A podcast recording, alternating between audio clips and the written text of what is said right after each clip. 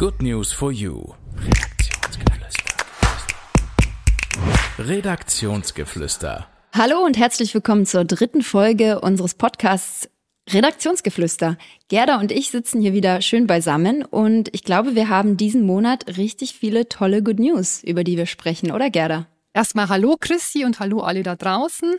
Wir haben ganz tolle Themen. Wir sprechen heute über Milchzähne, wir sprechen über Bäume und ganze Wälder, wie man die aufforsten kann, ohne neue Bäume zu pflanzen. Wir sprechen darüber, wie man Essen vor der Tonne rettet und daraus ganz was Leckeres kochen kann. Wir sprechen über Seniorinnen und Senioren, die zu Rockstars werden. Und wir sprechen über ein Projekt äh, über Menschenwürde. Hm, cool. Ich freue mich drauf. Aber bevor wir anfangen, Gerda, stelle ich meine Frage, die wir immer am Anfang stellen. Welche Good News ist dir denn heute schon über den Weg gelaufen? Also ich durfte heute schon ein ganz tolles äh, Vorinterview, Vorabinterview führen mit einem jungen Mann, der sich ganz, äh, ganz arg engagiert für unser Klima, dafür, dass wir das noch irgendwie schaffen, unser Klima zu retten. Und das war so toll und äh, so bereichernd für mich, dass ich mich zum einen darüber freue, das äh, richtige Interview bald führen zu dürfen. Und zum mhm. anderen hat es mich einfach so ganz beschwingt aus dem Gespräch rausgehen lassen. Also es war ganz, ganz eine tolle Good News. Und deine? Meine Good News? Ja, ich äh, singe in einem Chor in meiner Freizeit. Und wir haben bald Konzerte und heute haben wir eine kleine Werbeaktion gestartet. Wir waren an der Uni und haben dort in der Mensa gesungen. Und die Resonanz war bombastisch. Ich hätte das nicht gedacht. Ich dachte, wir gehen da so rein, singen ein bisschen. Die Leute sind genervt, weil Leute sie ansingen, während sie essen wollen. Aber die haben alle total aufmerksam zugehört, aufgehört zu reden, zu essen und am Ende frenetisch applaudiert. Oh, das ist das ja war toll. Für den, für den Musiker, für den Künstler das Allerwichtigste. Ja, der Applaus am Ende. Auf jeden Fall. so, wir sind beim ersten Thema. Ihr habt ein Interview geführt, äh, Isolde und du? Ja, mit? genau. Mit Tony Rinaldo. Und ähm, weil uns das so beeindruckt hat und vor allem, weil es die Isolde so beeindruckt hat, haben wir uns Isolde heute eingeladen zu uns in den Podcast. Die darf jetzt ein bisschen was darüber erzählen, über diesen Menschen, Tony Rinaldo, was er macht, was er tut. Bühne frei für Isolde. okay. Hallo Isolde. Hi Gerda, grüß dich. Ich habe ja schon ganz viel von eurem Interview gehört ja. und muss aber sagen, dass ich den Toni Rinaldo vorher noch nie wahrgenommen habe. Ist wahrscheinlich eine große Lücke. Deshalb habe ich mich mal bei Wikipedia schlau gemacht. Er ist ein äh, australischer Agrarwissenschaftler, 1957 geboren und hat 2018 den alternativen Nobelpreis bekommen. Mhm. Wie, wofür ist er denn so bekannt geworden? Ähm, der Toni Rinaldo ist ein ganz besonderer Mensch und bekannt gemacht hat ihn der Volker Schlöndorff, ein sehr bekannter deutscher Regisseur. Ich glaube, ich weiß gar nicht, ob er der Einzige war, der jemals einen Oscar bekommen hat. Auf jeden Fall, dieser prominente Mensch hat den Toni entdeckt äh, bei seiner Arbeit und er hat ihn genannt The Forest Maker, den Waldmacher. Und er meinte, also der Volker Schlöndorff meinte, hey, du musst ja mega bekannt sein mit dem, was du erfunden hast. Und er sagte, nein. Und daraufhin ähm, entschied sich äh, Volker Schlöndorff, okay, da mache ich einen Dokumentationsfilm über dich. Das hat enorm dazu beigetragen, die Arbeit von Tony Rinaldo bekannter zu machen. Eine zweite gute Quelle ist, World Vision, eine riesengroße weltweit tätige Organisation, die hilft Kindern auf der ganzen Welt Bildung und also Bildung zu verschaffen und ähm, ja Zugang zu Essen, zu mehr Gesundheit. Und Tony ist ein Mitarbeiter von World Vision und in diesem Zusammenhang ist diese ganze Arbeit vor vielen, vielen Jahren, Mitte der 80er, entstanden. Ich habe ja eingangs schon gesagt, es geht heute darum, wie man ähm, Wälder wieder aufforstet, um ohne Bäume zu pflanzen. Ja. Also das heißt, es ist eine Methode, die er entwickelt hat, ähm, die anders funktioniert. Ja. Magst du uns das mal erklären? Toni selber würde sagen, ich habe die Methode nicht entwickelt. Okay. ähm, es gibt da einen ganz berühmten Baumaktivisten, der vor ihm da war, der Richard Sand Barb Baker, der so als berühmter Baumaktivist gilt. Und von dem hat er ein Buch entdeckt bei einem Freund der Familie und das hat ihn total gepackt. Er war so ein bisschen, glaube ich, Christi, auf der Suche nach dem Sinn des Lebens und hat den dann quasi mit Hilfe dieses Buches gefunden. Er dachte sich dann, ja, nach Afrika möchte ich gehen. Ich möchte den Menschen dort helfen, ähm, dass die sich auch wieder selber ernähren können. Er wollte mit seinem Landwirtschaftsstudium einfach was Richtiges anfangen, was ich auch so lustig fand. Er hat sich gedacht, oh Gott, mit den Plänen werde ich wohl nie eine Frau finden. Und dann war aber in seinem Studiengang eine Frau. Er fragte sie, ähm, was studierst du denn so? Landwirtschaft. Mhm. Und was willst du dann damit machen? Ja, ich möchte nach Afrika gehen und ich möchte den Menschen dort helfen. Also das hat sich schon ziemlich divinely guided angef angefühlt. Er ist ein sehr gläubiger Christ und irgendwie, so wie wenn das alles so, ähm, ja, vorherbestimmt gewesen wäre. Jedenfalls, die beiden haben sich verliebt, geheiratet und waren 24, als sie nach Afrika gegangen sind, in die Republik Niger mit ihrem ersten Kind, um dort zu helfen. Und was sie beide dort vorgefunden haben, hat sie ziemlich geschockt. Es war Steppe, öde, Wüste, so, also genügend zu tun. Wie kriege ich da jetzt Bäume hin? Und er hat gepflanzt und gepflanzt und gepflanzt. Einheimische, äh, ausländische Bäume, alles Mögliche. Die Leute haben ihn für schon, ja, the, the crazy white farmer haben sie ihn genannt. Und es hat nicht wirklich richtig funktionieren wollen. Zweieinhalb Jahre war er dort und war eigentlich schon nahe dran aufzugeben, hat er uns erzählt, der Chrissy und mir. Er war wieder mal in der Wüste unterwegs, Chrissy, gell? Mhm ähm, hatte wieder irgendwelche Baumsetzlinge dabei und war eigentlich ziemlich verzweifelt. Er hat dieses weite, öde Land gesehen und irgendwie war, glaube auch wieder mal Sandsturm. Es kann ja nichts wachsen, wenn da nichts ist, was dem Sandsturm äh, trotzt. Und er hat sich, ja, an Gott erinnert und dass Gott einem immer hilft. Und er hat gebetet. Er hat erstmal um Entschuldigung gebeten dafür, dass wir Menschen diese wunderbare Schöpfung zerstören? Also ich kriege jetzt echt eine Gänsehaut, weil das ist echt sehr berührend, ja. äh, wie du das erzählst. Ich kann mir jetzt wirklich auch vorstellen, wieso euch dieses Interview so gepackt ja. hat, äh, weil du transportierst es ja immer noch. Ja. Äh, auch so. Ich komme gleich zu dem, ich komme gleich zu dem Ding. Und dann hat er darum gebeten, ähm, bitte gib uns irgendeinen Hinweis, was wir tun können, um irgendwie diesen Menschen hier zu helfen. Und nach seinem Gebet guckt er dann so geradeaus und sieht da plötzlich irgend so ein Gewächs und geht dahin und erkennt, das ist nicht irgendein Busch, das sind die Blätter eines Baumes. Und da hat sich ihm die Methode erschlossen. Ähm, da ist ihm plötzlich mit einem Mal klar geworden, die Wurzeln der Bäume, die hier früher standen, die sind noch aktiv. Er erzählte uns auch, die sind mehrere hundert Jahre zum Teil alt. Das bedeutet, das sind kräftige, dicke Wurzeln, die sind aktiv und somit lässt sich natürlich ganz schnell ähm, oder viel schneller als mit jeder anderen Methode wieder Wald machen. Und so kommt er zu seinem Titel The Forest Maker, der Waldmacher. Und ich habe bei Wikipedia gelesen, er hat einen Teil der Sahelzone wieder begrünt. Ja. Ach, das ist ja unglaublich, wenn das funktioniert, dass man in der Wüste oder in einem Landstrich, wo es eigentlich ja. nur, nur Sand gibt, äh, wieder, wieder Leben erschaffen kann. Die Bäume kommen irgendwie aus dem Boden raus und dann musst du sie immer wieder zuschneiden. Die schwächsten Triebe weg, die starken wachsen und dann fängt der Boden an, fruchtbar zu werden. Und äh, dann kommen Mikroorganismen zurück und das geht relativ rasch. Und das Wasser kommt zurück. Also es ist mega spannend. Am besten würde ich sagen, sich das Interview, das die Chrissy und ich mit ihm führen durften, anhören. Da ist es hervorragend erklärt. Und ich glaube, was uns am meisten beeindruckt hat, war, er meinte, wenn man auf dem Weg weiterkommt, könnte Afrika die ganze Welt ernähren. Das muss man sich mal vorstellen. Also diese Methode, finde ich, muss viel mehr hinaus in die Welt. Unfassbar. Also großer Tipp an alle. Äh, ja. Schaut euch das Interview an. Es ist auch äh, mit deutschen Untertiteln. Ja. Und wir haben den Link wie immer in der Bio. Ja. Danke, Isolde, dass du heute da warst. Gerne, gerne. Ja, Afrika könnte die ganze Welt ernähren, Gerda. Du hast dich diesen Monat mit einem Thema beschäftigt, da geht es auch um Ernährung, aber nicht darum, dass alle ernährt werden, sondern darum, was weggeschmissen wird.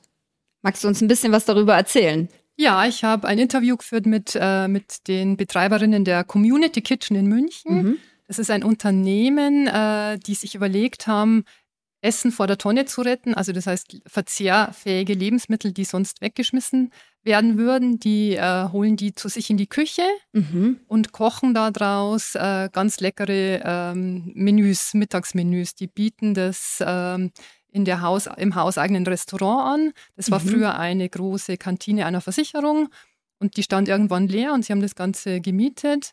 Und ich glaube, am Tag, wenn ich jetzt den, die Zahl noch richtig im Kopf habe, gehen 1000 Essen da über den Tresen. Wow. Also das ist äh, richtig viel, was die da, was die da umsetzen. Also zum einen in der, in der, im Restaurant und zum anderen machen die auch Catering. Das heißt, die beliefern Okay. auch Firmenfeiern oder private Feiern.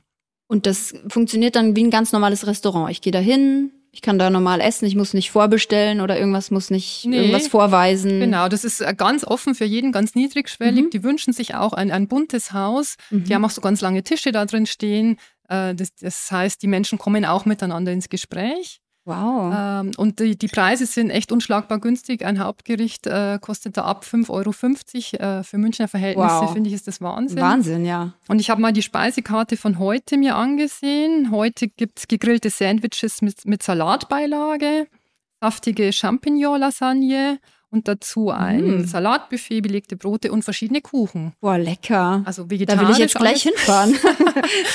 Ja, ich finde auch, die Idee ist absolut nachahmenswert und ich habe auch gefragt, ob die schon Anfragen haben von, von anderen Städten oder von Ja. anderen Betreibern, aber im Moment ähm, machen die das noch, noch alleine. Okay. Also ich würde sehr hoffen, dass das bald in unserer Umgebung auch irgendwo ähm, gibt, so eine, so eine Community Ja, Kitchen. Das wäre super, ja.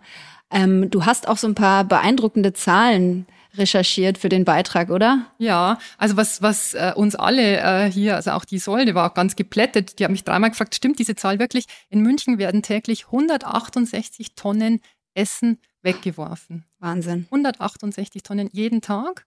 Und die Community Kitchen verkocht 10 Prozent davon pro Woche. Also ungefähr 15 Tonnen äh, Lebensmittel retten die in der Woche. Oh Gott. Also Ja. das ist eigentlich nur ein kleiner Bruchteil Ja. davon, aber es ist ein Anfang und äh, wie gesagt, wenn das Schule machen würde, Ja. dann ähm, das, würd, würde das auch dem Klimawandel sehr viel helfen, weil natürlich da Ressourcen, die einfach schon da sind, nicht, Mhm. nicht weggeworfen Ja. werden, sondern einfach genutzt werden.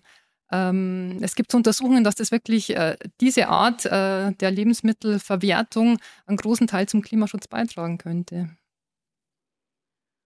Okay, dann fahren wir jetzt alle nach München und probieren das mal aus. Community Kitchen. Aber nur mit dem Deutschlandticket und nicht mit dem Auto. Ja, ganz wichtig. Unser nächstes Thema ist, glaube ich, ein, ein Herzensthema von dir, liebe Chrissy. Auf Es jeden Fall. Es gibt einen Film, der heißt Liebe, Wut und Milchzähne. Genau. Ganz spannend. Um was geht's? Ja, also das ist ein Dokumentarfilm von einem jungen Filmemacher, der heißt Dominic Schuster. Das ist sein zweiter Film. Der erste Film hieß Good Enough Parents. Darüber habe ich eine Rezension auch auf Good News for You geschrieben. Und jetzt kam eben sein zweiter Film raus im März diesen Jahres. Und im ersten Film ging es so ein bisschen drum, was brauchen Kinder? Vor allem kleine Kinder, Säuglinge, Babys. Und im zweiten Film geht es so ein bisschen drum, was wirkt in uns Eltern? Also, wie reagieren wir auf unsere Kinder? Warum reagieren wir so, wie wir reagieren? Und wie können wir das vielleicht noch ja, verbessern oder beziehungsweise wie, wie können wir das einfach reflektieren? Ich bin über einen Begriff gestolpert. Erziehungsautomat. Mhm. Was bedeutet das? Ja, der Dominik Schuster, der hat den Film ganz nett aufgebaut. Also er hat eine Metapher genommen ähm, und das ist der Erziehungsautomat. Da hat er irgend so ein Gerät zusammengebaut, wo dann immer ganz viel Rauch rauskommt und es quietscht und macht Geräusche. Ja, ist sehr laut. Und äh, das ist der Automat, in den er sich verwandelt in manchen Momenten seiner Vaterschaft. Also der Dominik ist wie viele Eltern heutzutage auf dem Weg, ähm, vieles ein bisschen anders zu machen und weg von der ganz autoritären Erziehung hin zu mehr Erziehung auf Augenhöhe, mehr auf die Bedürfnisse von allen eingehen und solche Dinge. Nur, er hat halt festgestellt, in Stresssituationen kommt er dann manchmal in diese Momente, dass er zum Erziehungsautomat wird, der dann einfach Dinge fordert, der schimpft, der schreit, der ähm, auch bedroht und beschämt. Und ich, ich gehe jetzt einfach mal davon aus, dass viele von uns und viele, die das jetzt hören, auch sich so ein bisschen drin wiedererkennen. Ähm, wir wollen unsere Kinder zwar liebevoll und friedvoll erziehen, aber wir rutschen dann immer wieder in so alte Muster ab. Und der Film zeigt, Also er hat ganz viele Experteninterviews dabei und er zeigt einfach, dass das erstens ganz normal ist. Es zeigt auch, wo es herkommt. Also es sind oft Prägungen aus der Kindheit, beziehungsweise das ist teilweise über Generationen hinweg ähm, wird es weitergegeben, einfach solche, ich nenne es jetzt mal Traumata, mhm, großes Wort, aber ja, ja, sind manchmal auch nur kleine Sachen, aber genau.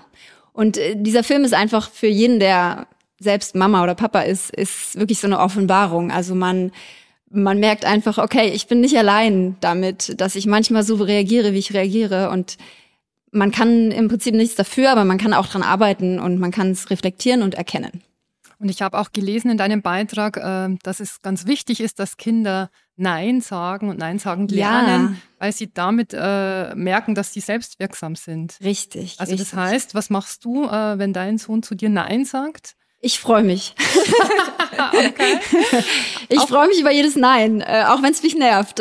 okay, das ist ja spannend. Ja. Auch, auch wenn du in Zeitdruck bist und wenn du jetzt, wenn es ja. ganz eng wird? Ja, ich versuche nicht in Zeitdruck zu kommen tatsächlich. Also ich versuche so zu planen, dass ich nicht in Zeitdruck komme möglichst. Und manchmal, wenn ich dann in Zeitdruck bin und dann kommt dieses Nein, dann ja, dann werde ich auch mal laut. Wie jeder wahrscheinlich, aber ich versuche es nicht zu tun. Aber dann ist es auch okay und dann ja, äh, erklärst natürlich. du deinem Sohn. Genau, das ist auch was, was im Film rauskommt, dass im Prinzip ähm, Konflikte ähm, Realität sind zwischen Menschen. Also wir wohnen zusammen, natürlich gibt's Konflikte, aber man kann diese Konflikte auch auf eine ähm, verträgliche Art und Weise ausleben. Also man kann trotzdem wertschätzend und respektvoll miteinander sein, auch wenn man sich mal streitet. Und auch wenn mal der eine das eine will und der andere das andere. Und letztlich ist es immer so eine Verhandlungssache. Und solange man die Beziehung in den Vordergrund stellt, nicht die Erziehung, sondern die Beziehung, dann kann eigentlich gar nicht so viel schiefgehen. Also das hört sich ganz toll an und hört sich auch so an, ja. als ob es ein toller Leitfaden ist für, ist super. für junge Eltern. Ich, ich, ich finde, jeder, jeder Elternteil, jede Kita-Leitung, jeder, der mit Kindern zu tun hat, sollte diesen Film auf jeden Fall anschauen. Also auch der Link äh, zu dem Beitrag bei uns in der Bio und ja. alle Eltern bitte reinschauen. Was mir im Zusammenhang mit diesem Erziehungsthema auch immer wieder einfällt oder auffällt, ist, dass wir in unserer Gesellschaft, aber das könnte auch eine sehr individuelle Beobachtung sein, dass wir Kinder oftmals so ein bisschen von oben herab behandeln, so als wären wir irgendwie, hätten wir irgendwie mehr Weisheit oder wüssten es besser. Ähm, und irgendwie so ein bisschen, naja, jetzt nicht menschenunwürdig, aber zumindest könnte man sie würdiger behandeln, finde ich. Und ähm, das nächste Thema, was ich gern mit dir besprechen würde, da geht's um Menschenwürde. Da hat nämlich die Lou Noltenius von den Artists for Human Dignity auf unserem Portal einen Gastbeitrag dazu geschrieben. Kannst du da mal ein bisschen was dazu erzählen, Gerda? Genau, äh, das ist ein, ein Künstlerkollektiv äh, für Künstler und Künstlerinnen, die sich zusammengeschlossen haben und äh, zu diesem Thema Menschenwürde ähm, Menschen jetzt aufgerufen haben, vier Fragen zu beantworten. Mhm. Und die wollen dann äh, daraus äh, ein Buch machen, also das Ganze veröffentlichen. Und das ist ganz spannend, weil das natürlich dazu anregt, sich selber mit diesem Thema auseinanderzusetzen. Mhm. Also diese Fragen lauten, was ist für dich Menschenwürde? Wie und wann fühlst du dich menschenunwürdig behandelt? Mhm. Was kannst du tun, damit sich dein Gegenüber menschenwürdig behandelt fühlt? Und kann Menschenwürde zurückgegeben werden?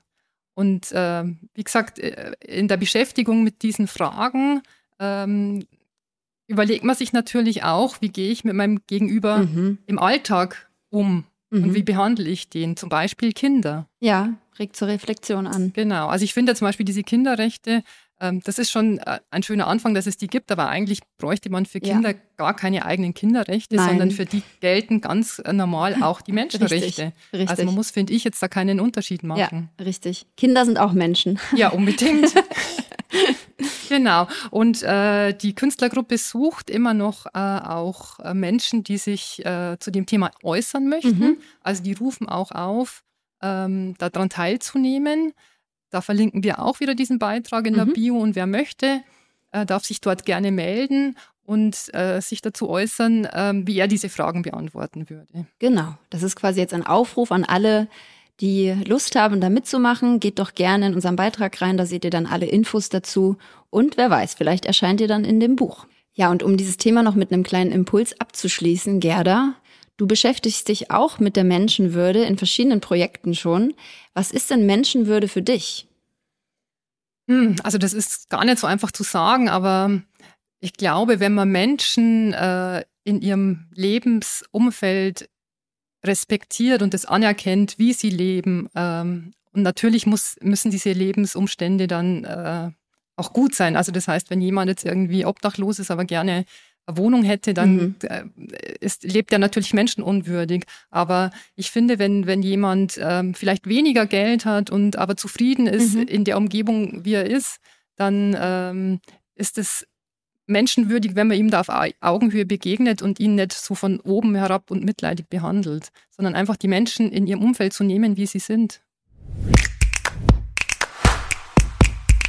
Ja, und unser letztes Thema, das hat äh, Florian für uns äh, entdeckt, äh, ja. äh, tatsächlich in, in der Zeitschrift äh, des Bayerischen Roten Kreuzes und hat so begeistert davon erzählt, dass wir uns alle schon auf diesen Beitrag gefreut haben und auch auf die Bilder ja. dazu. Und Chrissy, du kannst uns mehr darüber erzählen. Ja, genau. Also das war ein Projekt von zwei Studentinnen der Ostbayerischen Technischen Hochschule hier in Regensburg. Die sind in ein Seniorenheim gegangen und haben dort mit den HeimbewohnerInnen ein Fotoshooting gemacht. Und nicht nur irgendein Fotoshooting, nein, sie wurden zu Rockstars, zu Popstars, zu Rappern und äh, zu coolen Leuten einfach, bekannten, berühmten Leuten. Und zwar haben sie Plattencover nachgestellt, also Plattencover von Udo Lindenberg, Lady Gaga, Eminem, Katy Perry, ich weiß nicht, wie sie alle hießen, auf Phil jeden Fall. Phil Collins. Phil Collins, ja. Grönemeyer habe ich auch gesehen, genau. Und das ist echt super geworden. Also wer Lust hat, der sollte unbedingt in diesen Beitrag reinschauen und sich die Bilder angucken, weil sie sind wirklich, wirklich lustig. Was hat dir denn da am besten gefallen? Welches äh, Plattencover? Ja, am besten hat mir auf jeden Fall der Eckehard gefallen. der posiert als Eminem und der heißt eben nicht Eminem, sondern Eckehard. Und dann hat er diesen coolen Rap Move drauf mit der Hand so nach vorne und einer Goldkette um und so. Also der schaut echt sehr, sehr cool aus. Ja, also ich finde, diese Studentinnen haben das total liebevoll mhm. gemacht und man sieht auch äh, den, äh, den Teilnehmenden an, dass die da, glaube ich, wirklich Spaß dabei ja. hatten. Und äh, man sieht ja auch ein Foto, wo die dann diese gerahmten Bilder überreicht bekommen. Ja. Also vielleicht hängt es dann bei denen genau. auch wirklich im Schlafzimmer und sie haben eine, eine Erinnerung daran an dieses schöne Fotoshooting. Ja, und die Heimleitung hat auch gesagt, dass es einfach toll war zu sehen, wie sie alle zusammenkommen, also die verschiedenen Generationen, wie sie einfach Spaß haben. Also sie haben einfach Spaß, ja. Es ist einfach ein Coole Sache. Welches Plattencover würdest du denn gerne nachstellen? hm, also ich muss dazu sagen, ich bin großer Frank Turner-Fan. Den kennen gar nicht so viele in Deutschland. Der ist aber richtig cool. Und das ist nämlich ein ähm, ehemaliger Hardcore-Punk-Typ, der jetzt so ein bisschen mehr so Folk-Punk macht. Und ähm, der steht auch immer in so einem weißen Hemd da und mit der Gitarre und voll tätowiert. Ähm, genau, den würde ich imitieren. Als Frau dann natürlich. Ja. Aber dann mit aufgeklebten Tattoos, oder? Nee, die lasse ich mir stechen vorher. Okay. Gerda, was denkst du? Gut, bin ich auf nächstes Mal gespannt, auf unsere nächste Aufnahme, wo dann die genau, Tattoos Da komme ich dann mit meinen Hardcore-Tattoos an, genau. Also, und die letzte äh, Good News äh, noch für diese Sendung. Wir ja. haben eine neue Kollegin. Richtig. Die Ariane aus dem hohen Norden. Genau, die hat zu uns gefunden und zwar hat die sich im Internet so verschiedene Portale angeschaut, weil die wollte äh, wirklich in dieser Richtung arbeiten mhm. und auch Beiträge schreiben, konstruktive, lösungsorientierte Nachrichten. Und äh, sie hat gemeint, wir sind so herausgestochen, weil unser unsere Nachrichten so mit, mit auch mit viel Liebe äh, geschrieben mhm. werden. Und ähm, deshalb hat sie das total angesprochen und sie hat sich bei der Isolde beworben und hat jetzt schon äh, die ersten Beiträge bei uns veröffentlicht. Genau. Also und wir freuen uns auf weitere. Ja. Und demnächst werden wir dann unser Team-Meeting oben an der Nordsee abhalten. Sie hat uns schon eingeladen an den Strand. Aber nur, wenn du bis dahin das Beamen erfindest. ja. Oder wir nehmen uns einfach Zeit und fahren mit dem Fahrrad. Eine Woche oder so. Okay. Klimafreundlich. Ich fahre mit dem Zug. Okay, ist auch okay. Liebe Gerda, wir sind jetzt schon am Schluss von unserem Podcast. Ich freue mich, dass wir uns getroffen haben und über die vergangenen Good News gesprochen haben. Bin schon ganz gespannt, was nächsten Monat alles so kommt. Und an alle, die uns jetzt zuhören, wenn ihr uns mögt, dann folgt uns doch gerne auf Instagram, LinkedIn und YouTube. Und ansonsten bleibt mir noch zu sagen, bis nächsten Monat. Bis dann. Ciao. Ciao.